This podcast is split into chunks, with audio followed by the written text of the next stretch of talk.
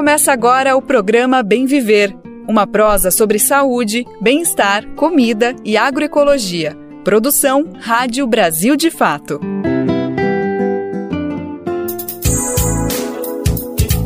Hoje é sexta-feira, dia 23 de junho de 2023.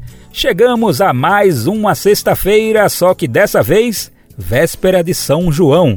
Final de semana batendo na porta da gente e estamos chegando aqui com mais uma edição do programa. Eu sou Daniel Lamir e vou seguir com você nessa próxima uma hora para a gente tocar muita informação, falar de cultura, agroecologia, saúde e, como você sabe, muito mais. Vamos conferir o que tem no programa de hoje. A Amazônia Desmatamento no bioma cai pela metade em 2023 e volta a patamares anteriores ao governo Bolsonaro. Amazon aponta queda de 54% na comparação com 2022, mas o índice segue alto e deve aumentar na temporada de queimadas. Embaixo dos fios, hortas orgânicas brotam de terrenos abandonados e expandem a agroecologia em São Paulo. Na capital paulista, a gente foi conhecer famílias que cultivam alimentos saudáveis nas faixas de linhas de transmissão de energia. E no programa de hoje ainda tem uma dica cultural imperdível: a Mostra de Cinema de Ouro Preto. O festival é realizado presencialmente na cidade histórica de Minas Gerais, mas também conta com programação online. Brasil de Fato 20 anos. Apoie e lute.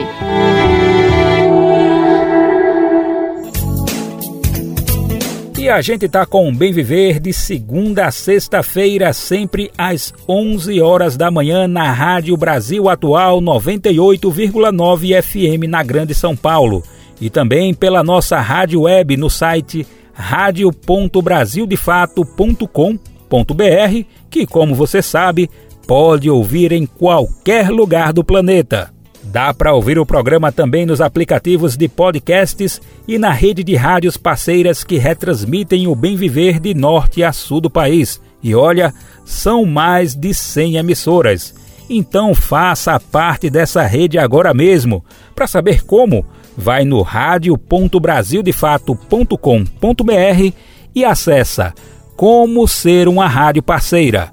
Aliás, manda o seu recadinho aqui pra gente, né? Nós queremos você participando ativamente dessa prosa que não acaba aqui no rádio. Nosso e-mail é radio@brasildefato.com.br ou você ainda pode deixar o seu recadinho no WhatsApp no número DDD 11 95691 6046. Programa Bem Viver sua edição diária sobre saúde, bem-estar, comida e agroecologia. Bora começar o Bem Viver de hoje com uma notícia boa? Pois é, faz tempo que sempre que a gente fala em Amazônia por aqui, é para trazer notícias ruins, não é mesmo? É isso porque nos últimos quatro anos, infelizmente, as notícias sobre a floresta foram para informar sobre os recordes de desmatamento e sobre o avanço do garimpo ilegal. Mas parece que esse cenário está mudando. Acho que você lembra, né? Nesta semana, a gente trouxe a informação da Polícia Federal de que os alertas de garimpo ilegal na terra indígena Yanomami e os desmatamentos na Amazônia caíram mais de 50% entre janeiro e maio deste ano. A comparação é feita com o mesmo período do ano passado. Essa redução foi identificada pelo monitoramento realizado pelo IMAZON, o Instituto do Homem e Meio Ambiente da Amazônia.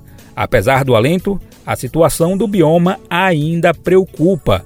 O período mais crítico do ano para a devastação da floresta começa a partir deste mês de junho, quando se inicia o verão amazônico. Sem chuvas regulares, a estação favorece os incêndios florestais.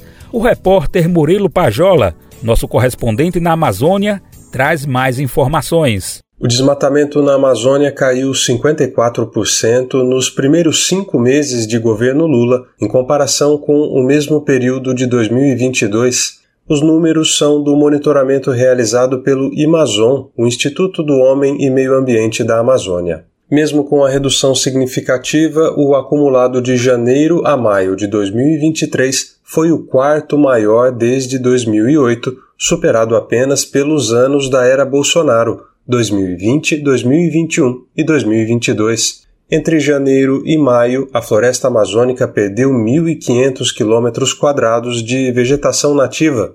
Para se ter uma ideia, essa área equivale à cidade de São Paulo. O Amazon também aponta que maio foi o mês com a maior queda, 77%.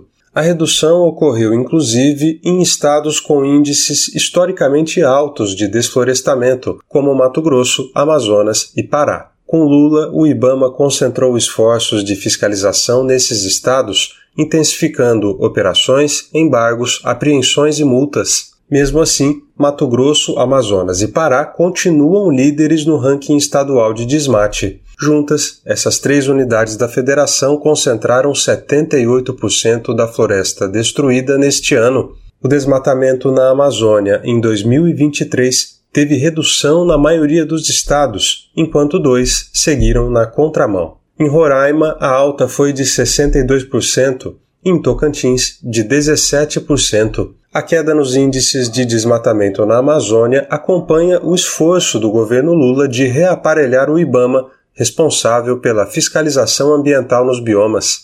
A redução, porém, não está consolidada. O chamado teste de fogo virá a partir de junho quando começa o verão amazônico. Isso porque, sem chuvas regulares, a estação favorece os incêndios florestais. O IBAMA informou que prepara um plano de combate a queimadas específico para o bioma. Outra preocupação é o fenômeno natural El Ninho, que aquece as águas do Oceano Pacífico. Com ele, o verão amazônico promete ser ainda mais seco e mais quente do que o normal, propiciando a rápida disseminação dos incêndios. De Lábrea, no Amazonas, para a Rádio Brasil de Fato, Murilo Pajola. O STF, Supremo Tribunal Federal, retoma nesta sexta-feira, dia 23, o julgamento que pode endurecer a liberação de sementes transgênicas no país. A constitucionalidade da Lei 11.105 de 2005, conhecida como Lei de Biossegurança, é o tema da ação apresentada pela PGR à Procuradoria-Geral da República há 18 anos. Na época, a PGR alegou que a lei feria a Constituição por flexibilizar a liberação do uso de organismos geneticamente modificados, não levando em conta que o texto constitucional exige estudos prévios para práticas que possam ter impacto ambiental. Especificamente, a ação questiona a parte da lei que dá à CTN Bio a Comissão Técnica Nacional de Biossegurança autonomia para exigir ou não os estudos. Na prática, diversas sementes transgênicas foram liberadas desde então, sem a realização de pesquisas de impacto. Por se tratar de julgamento no plenário virtual, os ministros devem se manifestar até o próximo dia 30. A exceção é o caso de algum magistrado solicitar que o caso seja levado ao plenário físico da Corte. O julgamento estava suspenso desde agosto de 2021, quando Gilmar Mendes apresentou o pedido de vista. Antes de sua solicitação, dois outros ministros já haviam se manifestado: Cássio Nunes Marques, relator do processo, e Edson Fachin. Nunes Marques rejeitou o pedido da PGR, afirmando a constitucionalidade da lei. Ele ainda afirmou que sementes geneticamente modificadas exigem uma utilização menor de agrotóxicos, o que contraria estudos de órgãos públicos como a Fiocruz e a Embrapa. Faquim divergiu do relator, afirmando que a lei é inconstitucional por contrariar preceitos do direito ambiental estabelecidos na Constituição e, em especial, o princípio da precaução. Bom, em contraponto ao desmatamento, aos agrotóxicos e aos transgênicos, a gente tem boas práticas de cultivo de alimentos, né? A agroecologia. E agora o Bem Viver vai apresentar uma iniciativa que transformou um dos cenários mais hostis da cidade de São Paulo em plantações agroecológicas. A gente está falando das linhas de transmissão de energia, onde estão instaladas diversas torres gigantes que cobrem uma parte considerável do terreno, deixando esses espaços completamente inutilizáveis. Até que, bem, surgiu uma iniciativa de disponibilizar esses locais para que famílias possam produzir alimentos. A ideia foi um sucesso. Por toda a cidade são diversas iniciativas do tipo, proporcionando comida agroecológica a um baixo custo de produção, o que facilita o acesso da população. E o nosso repórter Pedro Estropaçolas foi visitar algumas dessas plantações e conta pra gente os detalhes das iniciativas no quadro Momento Agroecológico de hoje.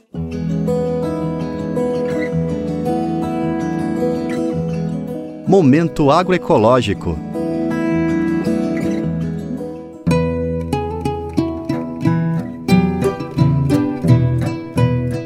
Há esperança embaixo dos fios de alta tensão da cidade de São Paulo.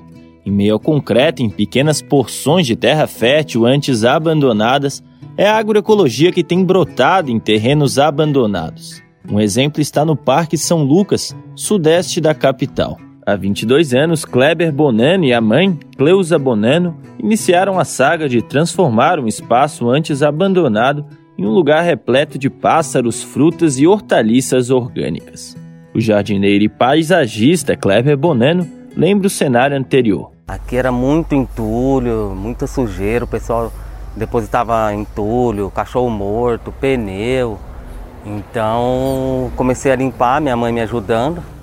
Cleusa Bonano também lembra as etapas de transformação. Ela deixou de lado o trabalho como assistente social e hoje se dedica exclusivamente ao lugar, batizado de Recanto Araúna. Na verdade, passei quase três anos só tirando lixo. E assim mesmo hoje ainda tiro alguma coisa. A perspectiva geracional com o trabalho não está restrita ao ambiente familiar.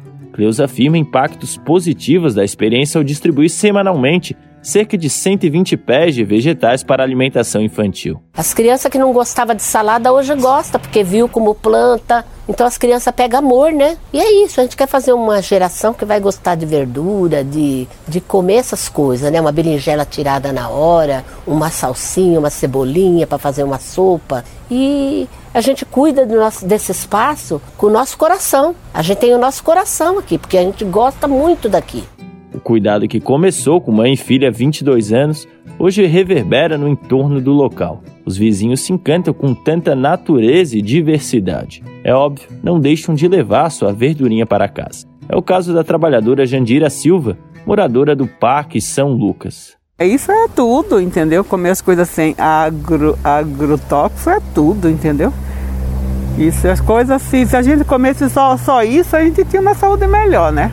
Outra experiência na capital paulista vem sendo desenvolvida no bairro de Casa Verde. Há 15 anos, Rita Cavalieri aproveita um espaço que servia para distribuir energia elétrica para o povo paulista. A paisagista também encontrou um terreno sem uso, repleto de entulhos e materiais descartados. Seu espacinho, chamado de Hora da Horta, é conhecido como Viveiro das Punks na Zona Norte. Taió, Bararuta, Serralha, Hora Pronobis são tantas que é preciso cuidado para não pisoteá-las. Rita explica a importância do trabalho com as plantas alimentícias não convencionais. Há uns cinco anos atrás ninguém conhecia mais as punks. Quem conhecia eram nossos avós, tataravós, que plantavam, né? Ou então, porque ela plantava ou nascia, porque a, a punk ela nasce em qualquer lugar. Você pode. Agora eu estou tentando domesticar, tentando pôr no canteiro, mas mesmo assim ela tem que sair para fora. No espaço de Rita, toda adubação e biofertilização é feita na própria horta. Por lá se trabalha com o chamado solo vivo, onde se faz o uso apenas de micro-organismos. As feiras e oficinas agroecológicas voltadas à educação ambiental, que eram frequentes antes da pandemia, agora aos poucos voltam a acontecer. Hoje, um dos projetos de maior integração comunitária são as composteiras termofílicas, em parceria com o projeto Pé de Feijão. É lá onde boa parte da vizinhança vem trazer seus resíduos. O processo de revirar, cobrir e fazer as paredes é feito coletivamente. Os princípios agroecológicos para agricultor é um caminho hereditário. E o que eu falo sempre é que é um caminho sem volta. É que nem um filho, passagem só de ida, não tem volta. Você começa e não, não tem como voltar mais para trás. Rita Cavalieri chegou a receber em sua horta a visita ilustre de Ana Maria Primavese, uma das mentoras dos princípios agroecológicos. De São Paulo, da Rádio Brasil de Fato, Pedro Estropaçolas.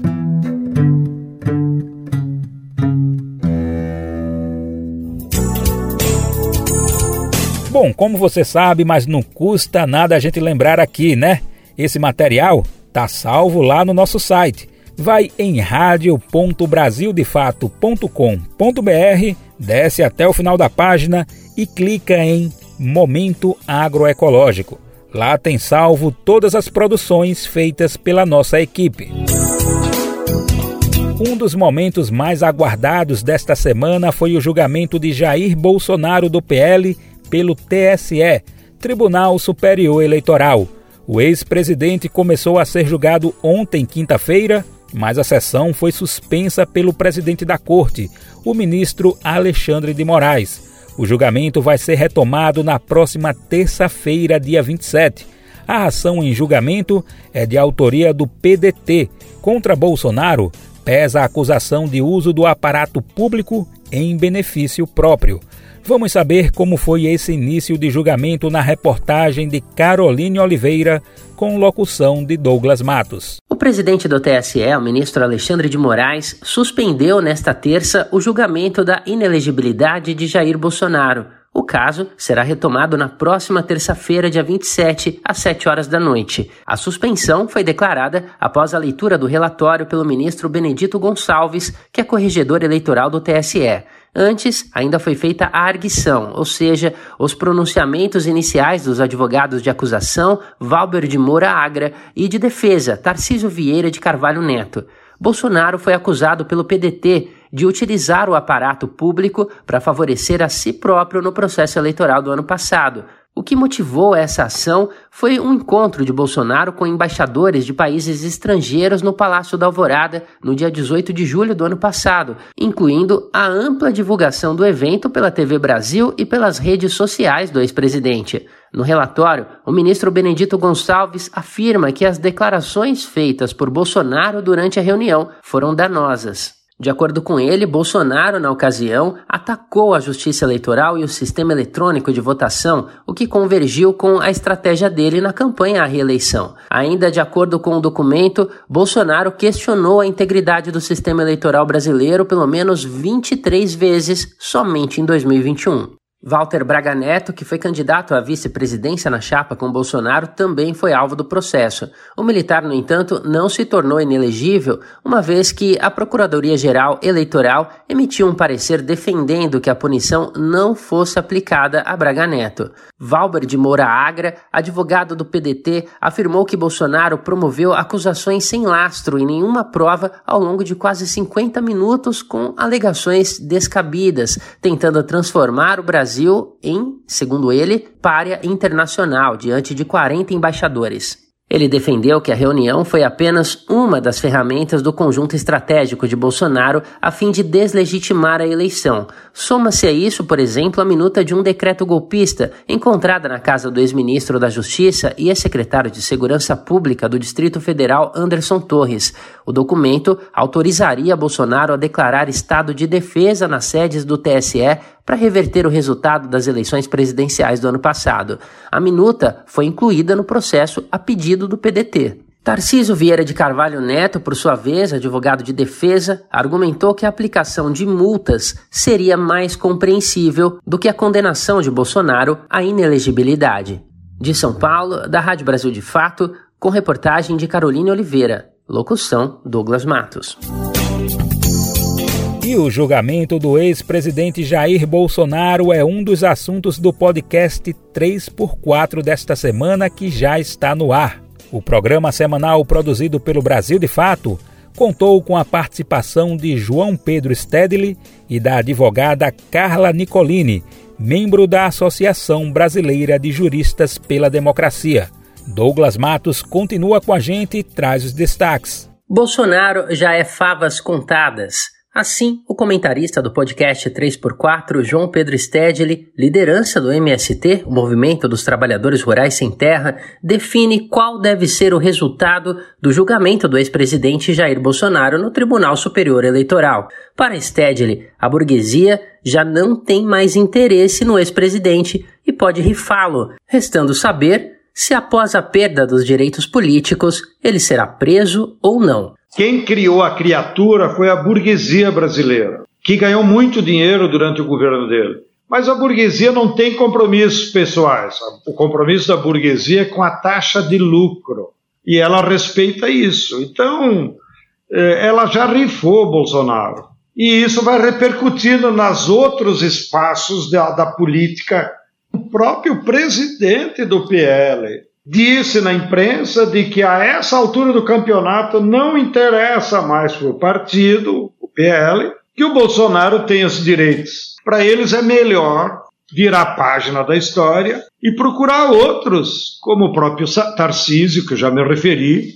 O Bolsonaro já é favas contadas. O TSE, Tribunal Superior Eleitoral, iniciou nesta quinta-feira o julgamento que pode tornar Bolsonaro inelegível por oito anos. O julgamento foi suspenso pelo ministro Alexandre de Moraes, presidente da corte, após leitura do relatório e sustentação oral do advogado do PDT que ingressou com a ação, do advogado da defesa do ex-presidente e do Ministério Público Eleitoral. A ação do PDT pede a condenação de Bolsonaro por abuso de poder político e uso indevido dos meios de comunicação após um encontro dele com embaixadores no Palácio da Alvorada em julho de 2022. Na reunião transmitida pela TV Brasil, o ex-presidente fez ataques e acusações sem provas contra o sistema eleitoral brasileiro e também aos ministros do TSE e do Supremo Tribunal Federal, o STF. Para comentar o tema, o podcast 3x4 convidou a advogada especialista em direito eleitoral e integrante da ABJD, a Associação Brasileira de Juristas pela Democracia, Carla Nicolini. Ela considera que as provas são irrefutáveis e não há uma linha de argumentação que consiga negar as acusações contra Bolsonaro. Desvio de finalidade. Ele, como é, é, presidente, de fato, ele pode convocar os embaixadores e ele poderia usar, por exemplo, até para fazer uma prestação de contas do que ele fez no mandato dele. Sim. Isso seria algo corriqueiro. E, eventualmente, também seria é, alguém poderia entrar na justiça eleitoral e falar, olha, ele chamou os embaixadores para fazer propaganda e tal. E ele poderia até ser penalizado por uma propaganda antecipada, eventualmente uma pena de multa. Mas ele chamou os embaixadores para atacar a democracia, para descredibilizar a justiça eleitoral. Então, o conteúdo é que é grave. Quer dizer, eram mentiras né, baseadas em, em fatos que já tinham sido descartados pela justiça eleitoral, e, e ele estava engajando as pessoas naquela ideia. A advogada destaca ainda que não cabe comparação com o caso do julgamento que analisou a cassação da chapa de Dilma Rousseff e Michel Temer por abuso de poder econômico, como tenta fazer a defesa de Bolsonaro. Isso porque, no caso atual, os fatos posteriores comprovam que a reunião com os embaixadores tinha o objetivo de compor o projeto do ex-presidente de desestabilizar o sistema eleitoral brasileiro ele cria um ambiente de desconfiança na classe política, desconfiança nas instituições, e aí você vai é, tendo uma quebra de vários, de, de vários parâmetros da sociedade, e você vai criando um ambiente que é justamente propício ao golpe. Então, por isso quando eu falei, é a cereja do bolo, por quê? Porque ele vinha construindo, desde que ele foi eleito, né, essa ideia de que, olha, processo é, é, não é justo, é, as instituições não funcionam. Ele, ele, quando já era candidato, político não, é, não serve para nada. Então, então, é toda essa, essa ideia de que, olha, tem que ser um cara como eu, que não, não precisa de congresso, não precisa de judiciário. O podcast 3x4 é apresentado pelos jornalistas do Brasil de Fato, Nara Lacerda e Glauco Faria com comentários do economista João Pedro Stedley. Novos episódios são lançados toda sexta-feira pela manhã. De São Paulo, da Rádio Brasil de Fato, com reportagem de Rodrigo Gomes. Locução: Douglas Matos. A gente falou que um dos momentos mais esperados desta semana foi o início do julgamento de Jair Bolsonaro, que pode ficar inelegível até 2030. Mas teve outro assunto que também gerou muita expectativa: a decisão sobre a taxa de juros. O Copom, Comitê do Banco Central, decidiu manter a Selic em 13,75% ao ano. Esse é um patamar alto e que está vigente desde agosto do ano passado e ainda coloca o Brasil entre as maiores taxas de juros do mundo. Essa foi a sétima vez seguida em que o comitê resolveu não alterar o índice, apesar da pressão pela redução de diversos setores da sociedade e do governo. Vale a gente lembrar que governo, trabalhadores e empresários ligados à indústria e ao comércio têm reivindicado a queda dos juros eles argumentam que a Selic no atual patamar compromete o crescimento da economia. Ontem, quinta-feira, em coletiva de imprensa na Itália, o presidente Lula criticou a manutenção da taxa. Ele classificou como irracional a decisão do Copom de manter a Selic em 13,75%. Não se trata do governo ficar brigando com o Banco Central. Quem está brigando com o Banco Central hoje é a sociedade brasileira. A Confederação Nacional das Indústrias está brigando com o Banco Central. A Federação das Indústrias de São Paulo, que é a maior do Brasil, está brigando com a taxa de juros. Os varejistas do Brasil, os maiores varejistas do Brasil, estão brigando com a taxa de juros. Os pequenos e médios empreendedores estão brigando com a taxa de juros. As pessoas que precisam de crédito para tocar a economia e tocar as suas atividades estão brigando com a taxa de juros. Porque é irracional o que está acontecendo no Brasil. Você tem uma taxa de juros de 3,75 com a inflação de 5. Ou seja, cada vez que reduz meia a inflação, aumenta o juro real no país. Não é possível ninguém tomar dinheiro emprestado para pagar 14% ao ano, às vezes 18% ao ano. Os bancos não estão emprestando dinheiro porque ninguém pode tomar dinheiro. Nós temos 72% da sociedade brasileira endividada com algum tipo de dívida, mesmo que seja pequena. Na entrevista, Lula defendeu que o Congresso Nacional, especialmente o Senado, faça cobranças diretas ao presidente do Banco Central, Roberto Campos Neto, e reforçou que o presidente da República não tem mais a prerrogativa de trocar a chefia do banco. O problema não é do governo, o problema é da sociedade brasileira. Eu tenho cobrado dos senadores. Foram os senadores que colocaram esse cidadão lá. Então os senadores têm que analisar se ele está cumprindo aquilo que foi a lei aprovada para ele cumprir. Na lei que está aprovada, ele tem que cuidar da inflação, tem que cuidar do crescimento econômico e tem que cuidar da geração de emprego. Então ele tem que ser cobrado, é só isso. Quando o presidente indica o presidente do Banco Central, quem era cobrado? Era o presidente.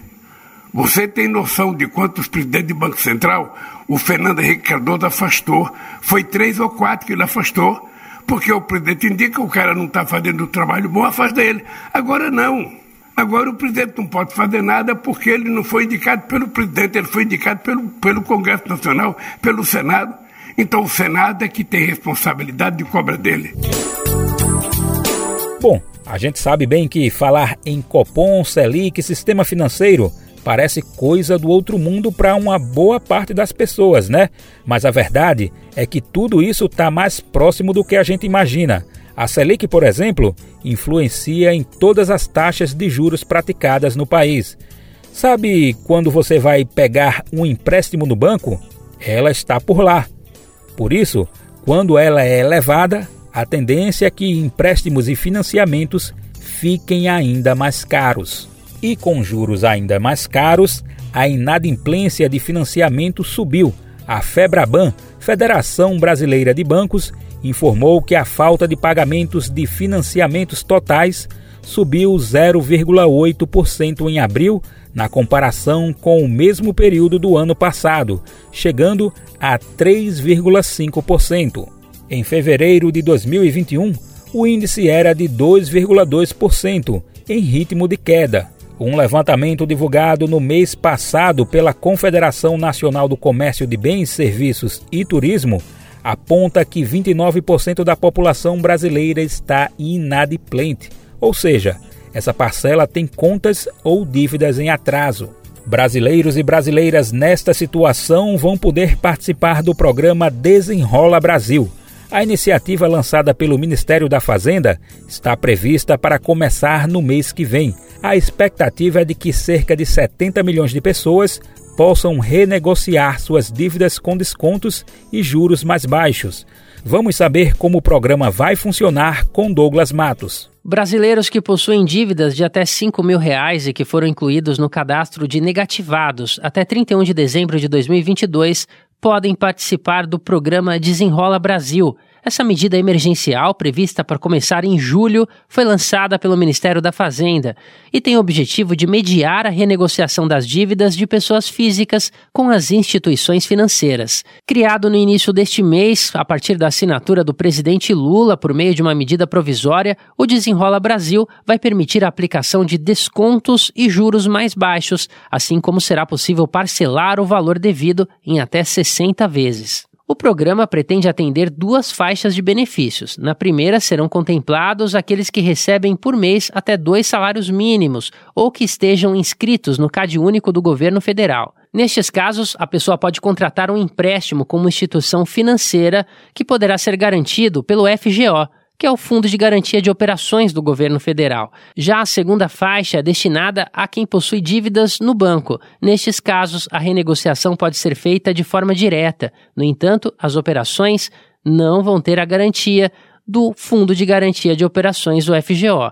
As dívidas podem ser pagas à vista ou parceladas em até 60 meses, sem entrada, com juros de 1,99% ao mês, e pagamento da primeira parcela após 30 dias da contratação do programa. E o parcelamento pode ser pago por débito em conta, boleto bancário ou PIX. De acordo com o Ministério da Fazenda, a iniciativa deve ajudar cerca de 70 milhões de cidadãos, sendo 40 milhões na faixa 1 e 30 milhões na faixa 2. O programa também tem o objetivo de incentivar as pessoas a realizarem um curso de educação financeira. Segundo informações divulgadas pelo Ministério, a intenção da medida é combater a inadimplência no país e ajudar os brasileiros endividados a pagarem as dívidas. Ainda de acordo com a pasta, como o beneficiário pode escolher a instituição financeira que quer pagar ou renegociar a dívida, os bancos poderão competir pelos pagamentos dessas dívidas, o que estimula a oferta de melhores condições aos devedores. De São Paulo, da Rádio Brasil de Fato, com reportagem de Mariana Lemos. Locução Douglas Matos. Quer saber onde encontrar livros bons, baratos e com conteúdos que te ajudam a entender a situação atual do Brasil e do mundo? Na Expressão Popular Lá você encontra obras sobre marxismo, agroecologia, educação popular, literatura e muito mais. Com os livros da expressão popular, você se fortalece para a batalha das ideias e para a construção de um mundo melhor. Para saber mais sobre o acervo dessa editora popular, acesse o site expressãopopular.com.br ou faça uma visita à livraria na Rua Abolição 201, próximo ao metrô Anhangabaú, em São Paulo. Editora, editora Expressão Popular. E agora vamos com uma dica de programa para o final de semana. A ENF, a Escola Nacional Florestan Fernandes do MST, vai abrir as portas amanhã para quem deseja visitar ou conhecer as instalações em Guararema, na Grande São Paulo. Na edição de junho do ciclo de debates, o tema é Cultura. As inscrições estão abertas para todas as pessoas interessadas. O evento vai ter participação de Carla Lope, do Coletivo de Cultura do MST, e Miguel Yoshida, coordenador da editora Expressão Popular. Eles vão participar do debate O papel da cultura e da literatura na construção da hegemonia. Vão ser apresentados exemplos de como a arte mobiliza, forma e contribui para organizar trabalhadores e trabalhadoras. Além das discussões, os participantes poderão compartilhar café da manhã, almoço e café da tarde, com opções vegetarianas. E também vão acontecer visitas guiadas pelas instalações da escola. As atividades vão das 8 e meia da manhã às 4 da tarde. As inscrições devem ser feitas por meio de formulário. A escola pede uma contribuição simbólica de 60 reais para bancar as refeições oferecidas. A contribuição pode ser enviada por Pix ou depósito em conta. Pedidos de isenção da contribuição também podem ser solicitados por e-mail para associação@amigosenf.org.br ou pelo WhatsApp no número DDD 11 9 5454 7841. O link do formulário está disponível no site www.amigosenf.org.br. Você também pode buscar pela versão online desta reportagem no nosso site brasildefato.com.br. E a gente segue com a nossa prosa sobre cultura. Bora agora para Ouro Preto, cidade histórica de Minas Gerais, que recebe até o dia 26 a 18ª edição da Mostra de Cinema de Ouro Preto, que neste ano conta com atividades presenciais e online. O evento, totalmente gratuito, chega à maioridade com destaque e homenagens à música preta brasileira, debates políticos, oficinas e 125 filmes na programação. A mostra é a única do país com enfoque específico do cinema como patrimônio e na preservação e história da sétima arte nacional. O componente educacional também é prioridade na pauta. Além de cinema, a música também estará presente, especialmente a música preta. A mostra faz uma homenagem a Tony Tornado, ícone cultural do Brasil. O ator e cantor recebeu o troféu Vila Rica na abertura oficial do evento, que aconteceu ontem. E hoje ele participa de uma roda de conversa com o público e ainda vai fazer um show à noite ao lado do filho. A repórter Nara Lacerda conversou com a coordenadora da mostra, Raquel Halak. Na entrevista, ela traz detalhes sobre a programação e ressalta a importância do evento como espaço de luta pela salvaguarda do patrimônio audiovisual brasileiro. Então, Bora conferir essa prosa agora mesmo. Eu agradeço demais sua presença aqui para conversar com a gente sobre esse evento. Que bom que vocês estão conseguindo fazer o evento presencial e parabéns pelos 18 anos, Raquel. Olá, eu que agradeço. É um prazer estar aqui nesse bate-papo, falando da Moja de Ouro Preto, diretamente de Ouro Preto. Então, para mim, que é uma alegria muito grande a gente poder conversar com todos vocês. A gente queria estar tá aí com você, viu? Nossa Senhora. Mas, Raquel, deixa eu te perguntar logo de início, que eu fiquei muito curiosa é, com a escolha de tema, o destaque, o debate em destaque esse ano é, na Mostra de Cinema de Ouro Preto, que é a música preta no Brasil. Né? E aí a gente vai ter um convidado que é um convidado que emociona o país inteiro, né? Pela longevidade, pelo peso cultural, pelo simbolismo e pela luta né, dentro da, da classe artística, que é o Tony Tornado.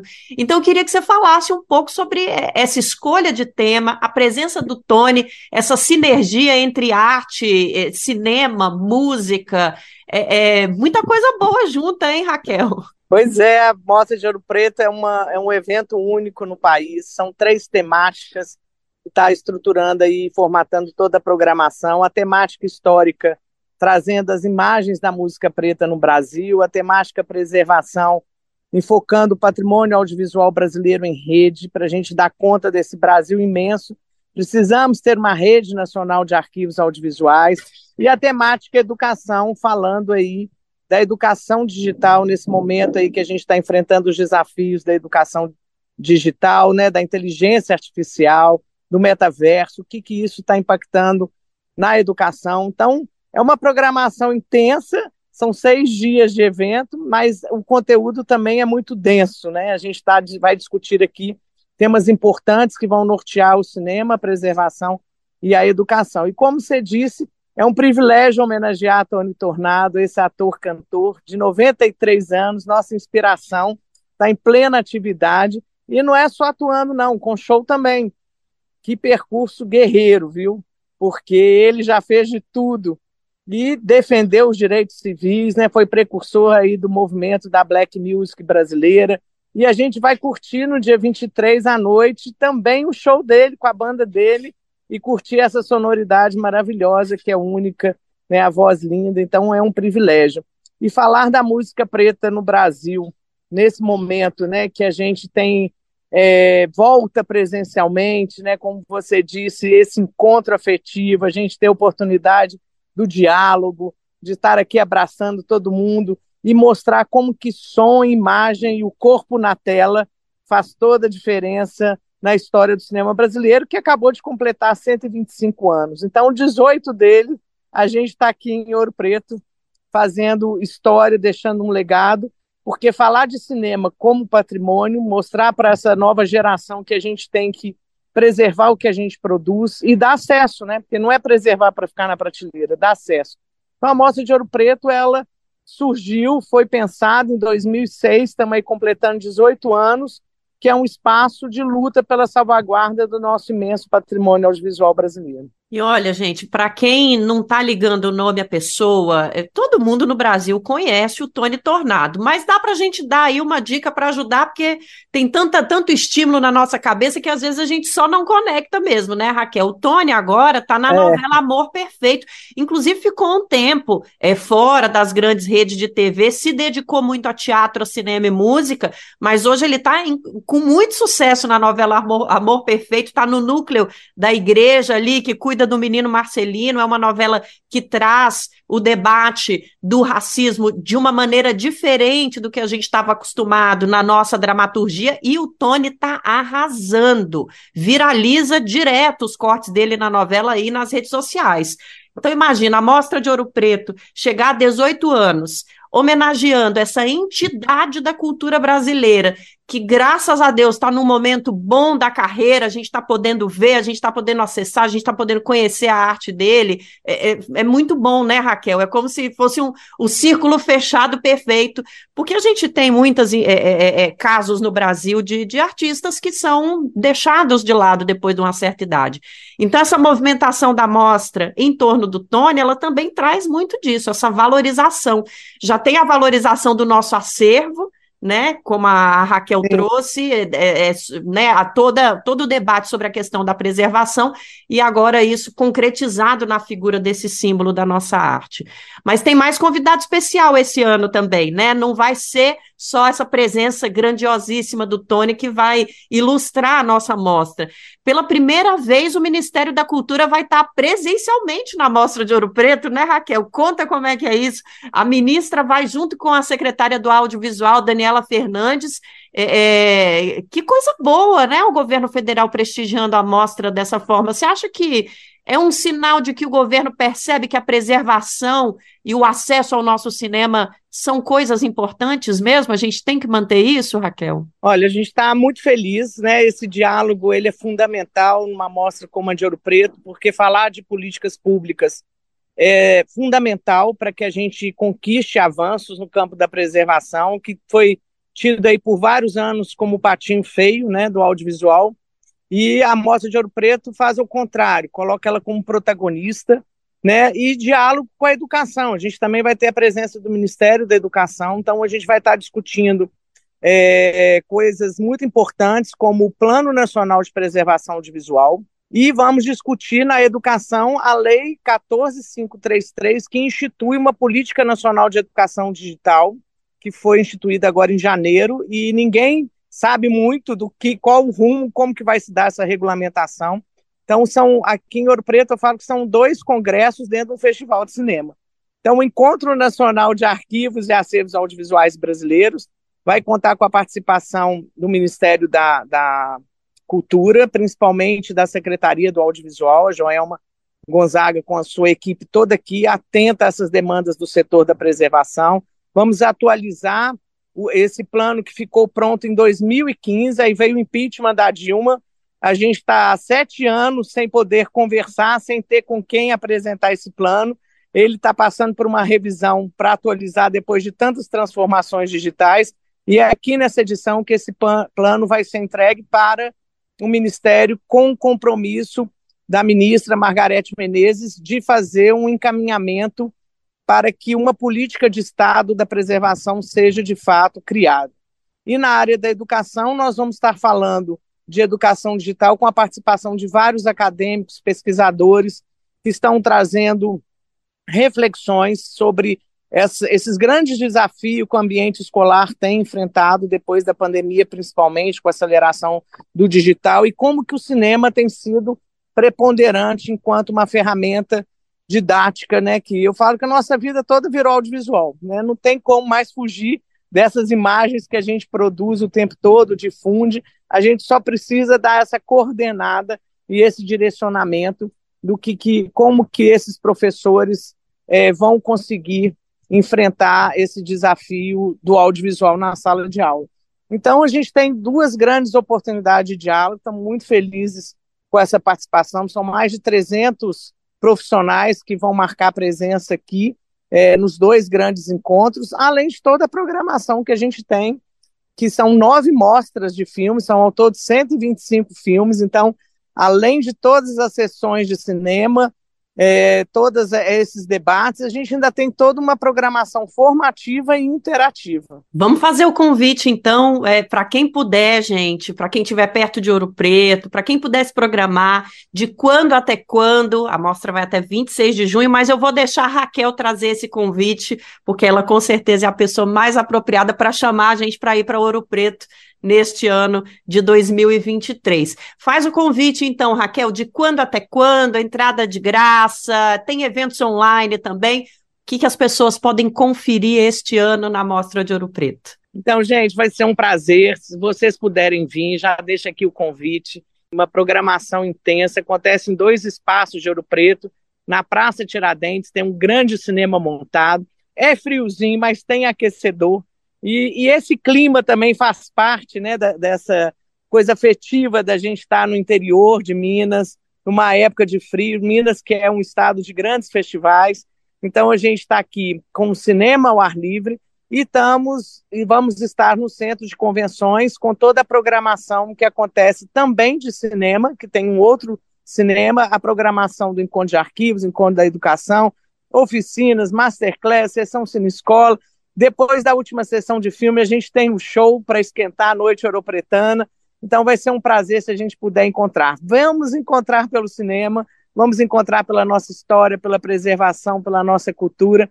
Fica aí meu convite, tudo de graça. Só conferir a programação na nossa plataforma cineop.com.br. E quem não puder vir, eu vou lamentar muito, porque vai perder essa experiência aqui audiovisual mas a gente ficou pensando também nas pessoas que vão estar impossibilitadas e vamos disponibilizar por essa plataforma 70 filmes dos 125 que vão estar sendo exibidos, 70 pode ser assistido online e todos os nossos debates vão ser gravados e disponibilizados também para consulta do público. Então a gente tem essa versão online para quem não puder estar em Ouro Preto também. E gente, está tudo lá no cineop.com.br. Aliás, o site está muito bonito, Raquel. Parabéns pelo trabalho, para toda a sua equipe. Parabéns pelos 18 anos de mostra. Obrigada por terem voltado. A gente tem conversado muito com gente dos movimentos sociais que nos relata os últimos cinco, seis, sete anos foram muito difíceis. Nós não tínhamos com quem dialogar. O poder público público não nos ouvia. Então é uma emoção a gente escutar vocês da Mostra de Ouro Preto falando agora nós temos com quem falar, estamos revisando o que tínhamos de demanda, o que tínhamos de debate, temos para quem falar, estamos levando isso até o poder público para falar. Então a gente só tem a agradecer a resiliência de vocês, esse retorno que eu espero que seja triunfal. Curtam por nós do Brasil de Fato, a redação inteira queria estar tá aí com vocês, viu? Obrigada pela entrevista, querida. Eu que agradeço, obrigada. E até a próxima, vocês programam de vir, hein? Pode deixar. 19 anos nós vamos estar tá aí, cobrindo em loco. Um grande abraço para você. Oi. E obrigada também a quem acompanhou a nossa entrevista. Valeu quem ficou com a gente aqui até agora. Aqui de São Paulo, da Rádio Brasil de Fato, Nara Lacerda. Obrigado, Nara. Valeu, Raquel. E por aqui eu vou até repetir o site para você conferir os destaques da mostra Anota aí, https dois pontos cineop.com.br. De Ouro Preto a gente vai agora para Venezuela, mas hoje a gente não vai falar sobre economia, petróleo, nem sobre as sanções dos Estados Unidos. O assunto agora é moda. No país, jovens estilistas se inspiram no dia a dia das grandes cidades para criar peças bem peculiares. Para isso, eles se inspiram em elementos urbanos que compõem o cotidiano de cidades como Caracas. O resultado são criações cheias de metáforas e abstrações que podem ir do sarcasmo até a provocação. Vamos conferir a reportagem de Lucas Stanislau, nosso correspondente lá em Caracas. Jovens estilistas venezuelanos querem aproveitar os traços únicos do cotidiano das grandes cidades do país e mostrar ao mundo, através da moda, o que há de mais particular e íntimo da identidade nacional. Natural da agitada cidade de Barquicimento, localizada na região oeste do país, Alejandro Garcês é fundador e criador da marca que leva seu próprio sobrenome. Após passar sete anos estudando moda e cinema na Argentina, ele conta que começou a enxergar com outros olhos o cotidiano do seu país quando retornou à Venezuela em 2016. Nas suas peças, Alejandro aborda as transformações econômicas e sociais desse período e a efervescência artística que começou após os anos mais duros da crise. O artista defende a união entre a moda e o ato de documentar o tempo presente. Eu sinto que seria genial que cada vez mais acontecesse de unir essas duas coisas, para que possamos ter esses discursos que possam chegar ao mundo e que as pessoas possam dizer: ok, isso é a Venezuela, é disso que se trata, é assim que as pessoas comem, é assim que as pessoas vivem, mas que ao mesmo tempo seja moda, que não seja uma coisa de um jornal falando de notícias e que também não seja o que mais acontece aqui, que são as pessoas da moda que estão desconectadas do que está acontecendo na Venezuela. As primeiras coleções da Garcês elaboradas por Alejandro se inspiravam na técnica conhecida como brandalismo. O artista se apropriou de logotipos de marcas famosas da Venezuela e de fora para subvertê-los e dar novos sentidos. As ideias que estamparam camisetas e agasalhos sempre dialogavam com a realidade venezuelana, como por exemplo a utilização da palavra malandro com o logotipo do cigarro Marlboro, ou da expressão fino com a arte da marca esportiva Fila. Tanto malandro como fino são gírias muito comuns do vocabulário urbano da Venezuela. A primeira esteve durante anos associada à marginalidade e ao crime, mas aos poucos foi sendo incorporada ao uso comum como uma maneira de se autoclassificar ou classificar situações positivas. Já a segunda é utilizada para reagir positivamente às situações. Agora, em sua mais recente coleção, Alejandro está se dedicando a estudar o fenômeno dos ônibus venezuelanos. Muitos motoristas do transporte coletivo utilizam seus próprios veículos para trabalhar e fazem uma espécie de personalização com cores vibrantes e frases de efeito nas laterais. Algumas delas acabaram parando nas novas peças da Garcês, pois, segundo Alejandro, elas expressam uma espécie de filosofia popular do país. Ali você pode ver o universo do motorista e do cobrador, tudo que eles têm na cabeça, todo esse imaginário representado no ônibus. Eu digo que são os dispositivos de identidade, ou seja, são uma coisa que no final das contas também acaba afetando o resto das pessoas, os passageiros, os pedestres e inclusive eu diria que até os ricos que andam em suas Ferraris e veem os ônibus e já está afetado esteticamente, simbolicamente por isso. É um fenômeno social cultural muito rico em um nível semiótico, ou seja, tudo que existe aí de significado, todos os símbolos. Então, foi por isso que depois de fazer todas as coisas com as marcas, eu disse: bom, chega de marcas, quero ver o que as pessoas estão construindo esteticamente, simbolicamente, por isso. Desvendar as cidades e todos os seus aspectos também faz parte do trabalho da Roca Tarpeia. Com o nome em referência a uma colina de Caracas, a marca foi fundada em 2019 por Gabriela Garcia e Nicole Crespo. Através de colagens feitas com fotografias, elas estampam vestidos, camisetas, agasalhos, bonés e diversas outras peças com cenas de lugares comuns da cidade. Desde as margens de um rio poluído, até os telhados de zinco das favelas, os alambrados de um edifício ou as paisagens naturais da cidade, tudo pode ser motivo para inspirar as coleções da marca. Gabriela Garcia explica a relação da marca com Caracas. Entendendo Caracas como uma cidade Entendendo Caracas como uma cidade complexa, difícil, nós tínhamos uma relação um pouco mais romântica com o que acontecia na cidade. Sem querer dizer que algo que está ruim é bom ou de romantizar. Simplesmente a ideia era pegar o imediato como ponto de partida. Então, digamos que com base nessa estrutura ou nesse ideal, nessa visão de Caracas como uma cidade muito poética ou uma cidade muito rica em elementos estéticos, nós decidimos abordar essa marca ou essa pequena ideia a partir dessa narrativa. Para Nicole Crespo, há um movimento de jovens artistas dedicados a criar sobre a realidade atual do país. Eu sinto que atualmente há projetos aqui que efetivamente têm esse discurso e que são completamente necessários. Primeiro, para que a cultura realmente possa ressurgir, e segundo, para que exista uma expressão coletiva também, algo onde qualquer pessoa possa se identificar. De Caracas para a Rádio Brasil de Fato, Lucas Stanislau. E agora, para terminar o nosso roteiro cultural e também o bem viver de hoje, bora destacar uma festividade do Nordeste. No caso, eu convido você que está em outras regiões do país para vir para cá, porque estamos em festa. Olha pro céu, meu amor, vê como ele está lindo. Olha para aquele balão multicor, como no céu vai sumindo. Olha pro céu, meu amor. Amanhã, dia 24, acontece a celebração de um dos santos das tradições juninas, São João. Em datas como essa, sempre surge a dúvida: afinal, dia de São João é ou não feriado?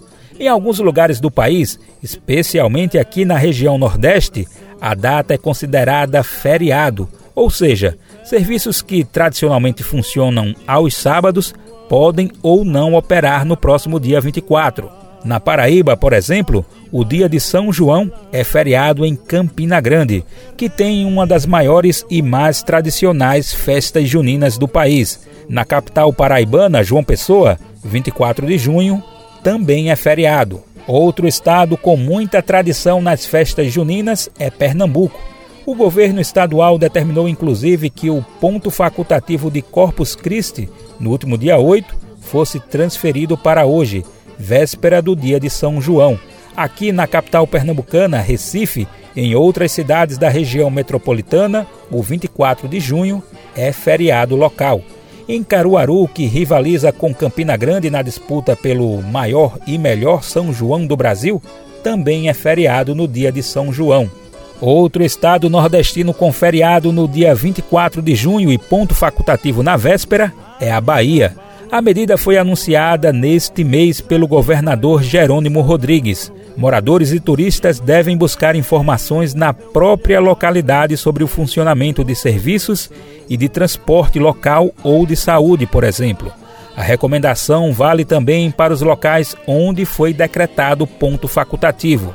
No Maranhão e no Rio Grande do Norte, as festas mais tradicionais são as de São Pedro, no dia 29 de junho enquanto para os maranhenses a data é feriado, para os potiguares é ponto facultativo.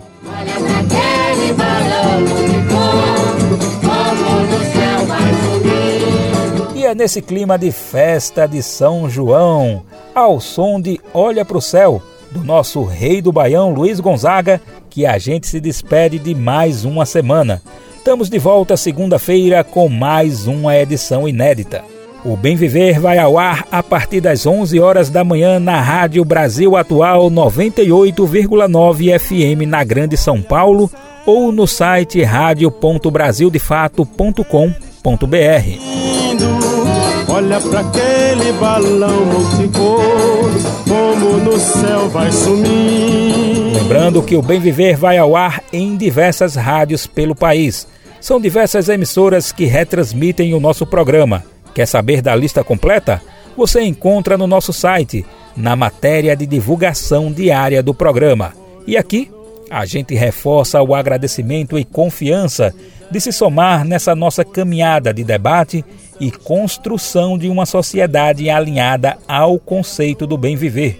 Muito obrigado por estarem com a gente. Vamos nessa que tem muito mais pela frente. O Bem Viver também fica disponível como podcast no Spotify, Deezer, iTunes e Google Podcasts. Incendiou meu coração. Olha pro céu, meu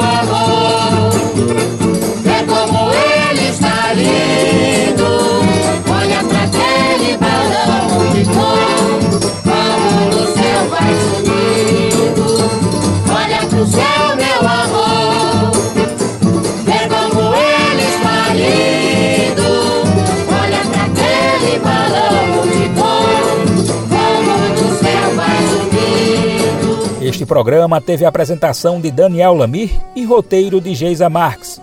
Edição e produção de Daniel Lamir e Douglas Matos. Trabalhos técnicos de André Paroche, Adilson Oliveira e Lua Gatinone. Coordenação de Camila Salmásio. Direção executiva Nina Fidelis. Apoio Equipe de Jornalismo do Brasil de Fato. E no terreiro o teu olhar que incendiou meu coração. Olha pro céu,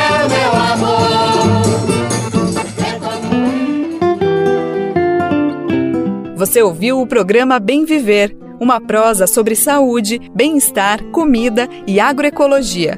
Produção Rádio Brasil de Fato.